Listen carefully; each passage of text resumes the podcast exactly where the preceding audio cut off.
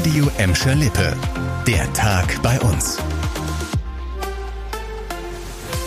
Mit dir Kübner, hallo zusammen. Wer im Gelsenkirchener Hauptbahnhof zum Zug oder zur U-Bahn geht, kommt eigentlich nicht daran vorbei.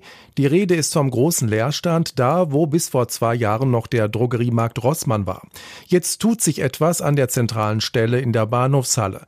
Die Bahn hat uns auf Nachfrage bestätigt, dass es für das Ladenlokal endlich einen neuen Mieter gibt.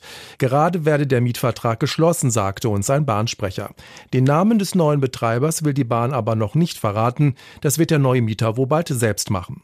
Und es gibt noch eine gute Nachricht für Bahnkunden am Gelsenkirchener Hauptbahnhof.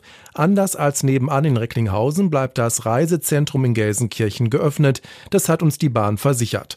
Dort könnt ihr weiterhin Fahrkarten am Schalter kaufen und Infos zu eurer Fahrt bekommen. In immer mehr anderen Bahnhöfen werden die Reisezentren geschlossen, vor allem weil mittlerweile die meisten Kunden ihre Fahrkarten online kaufen.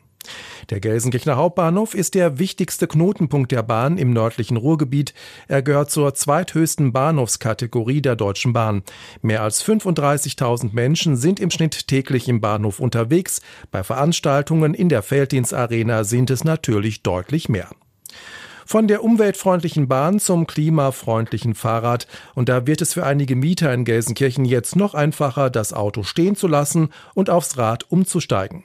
Die städtische Wohnungsbaugesellschaft GGW hat neue Fahrradgaragen bauen lassen für rund 300.000 Euro und an verschiedenen Wohnanlagen verteilt in der ganzen Stadt. In den modernen Garagen haben bis zu acht Fahrräder Platz.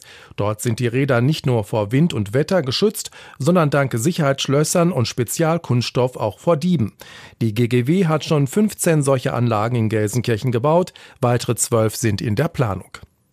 Ganz anderes Thema. Schwarzarbeit ist für die Wirtschaft bei uns ein richtig großes Problem.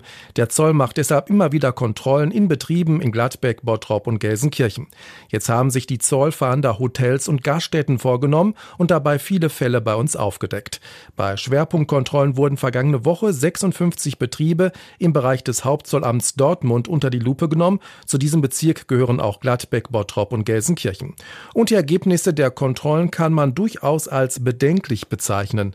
In 135 Fällen besteht der Verdacht, dass die Mitarbeiter keinen Mindestlohn bekommen haben, illegal beschäftigt waren oder die Chefs zu wenig oder gar keine Sozialversicherungsbeiträge für sie gezahlt haben. Gegen die Betroffenen haben die Beamten Verfahren eingeleitet. Laut Zoll ist die Hotel- und Gastronomiebranche besonders auffällig. Hier gibt es besonders viele Verstöße gegen das Arbeitsrecht.